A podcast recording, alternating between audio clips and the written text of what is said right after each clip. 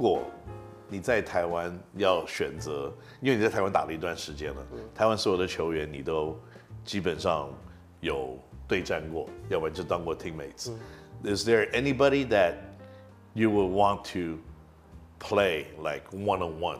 Or you know, you want to challenge, or you want to know that if I to if I am to play one on one with this individual, can I come on top? Is there anybody that you want to challenge?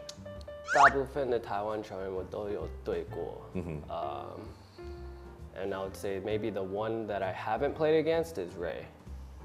Uh, Ray Chen in, in CBA. Okay. I haven't really played against him 到职业的时候，我们、我们之前有去过 like a Nike camp or something like that. Ray Chen 就是陈英俊。 Yeah, so uh, I haven't played against him, so I think that would be very fun. Well, mm, yeah, that that would be kind of interesting, huh?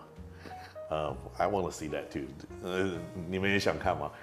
就是这个苏伟说，如果有任何一个球员他之前可能比较没有太过于多的接触，那应该就是陈英俊啊。希望可以跟陈英俊有的时候可以来个一对一。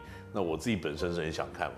那嗯、um,，OK，so let's head back to college a little bit.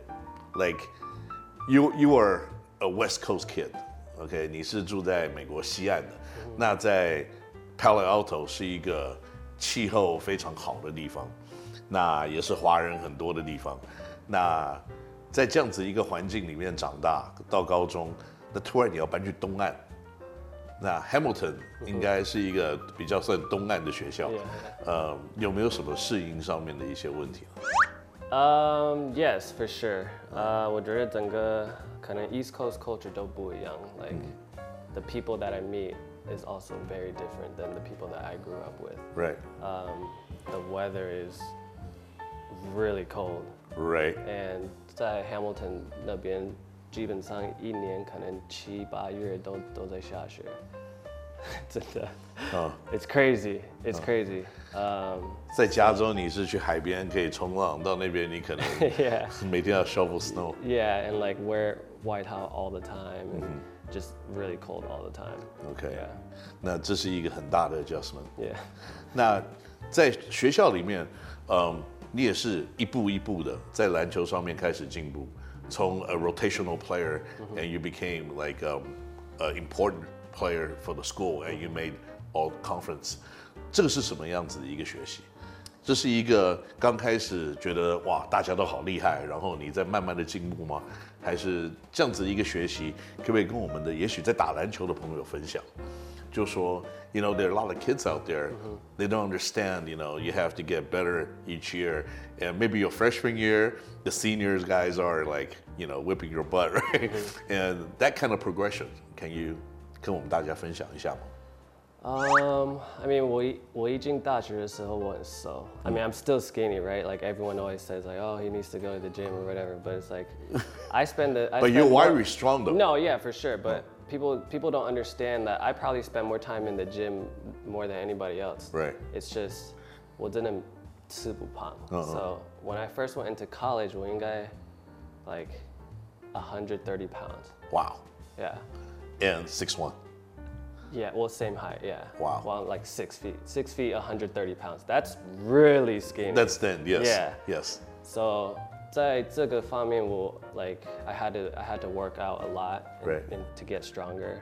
Um, but also just like 你的 confidence 不能被压很低。是。 because 你你已经你你在你是第一第一年的时候，你可能没有太多的上场时间，然后很多的 know 学长可能会就一直打，and then 你 in practice 你可能也打得不好，but you can't let your confidence like go away. You can't Right. lose confidence, right? Right. You have to keep that confidence and know that the work that you put in eventually will pay off. Right. So you just gotta keep working hard and you know believe in yourself, pretty Yeah. much. 这个苏伟跟我们分享一个其实很宝贵的经验哦，就是他大学一年级刚去学校的时候，他才一百三十磅而已。那很多人都说啊，你要这去健身房啊，要加肌肉啊。可是这些东西都是他一直在做的，只是他就是天生吃不胖的体质。那所以呢，他给大家一个建议，就是你刚到一个新的环境，可你在高中的时候你很厉害，然后到了大学一年级，你有很多四年级的学长，那在练球的时候，你可能表现也不会太过于的好。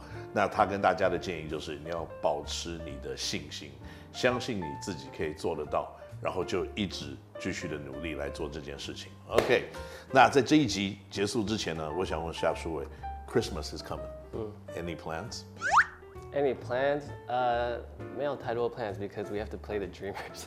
啊，哦、That's not a very nice Christmas gift，因为 Dreamers 你知道大家都知道是打非常没有，and and we you know, have to play in physical Tai- basketball We team。 have to play in 台中，so 就 Christmas Eve 也要在台中，and then Christmas 我们要打 Dreamers，然后，uh, yeah, maybe win the game. That would be the best gift. 哦、o k OK，这每个人都想要的 Christmas gift，因为我们也哦要去这个礼拜六也在也在台中，所以 we play the Dreamers one after another. OK，maybe、we're tired now for you. Yeah, yeah, OK，没问题。那在这一集呢的 Kenny 到星球大概到这边到一个段落，不过没有问题。下个礼拜呢，我们会继续跟舒伟一起来聊更多的篮球，所以我们下个礼拜 Kenny 到星球再见，拜拜。Thanks.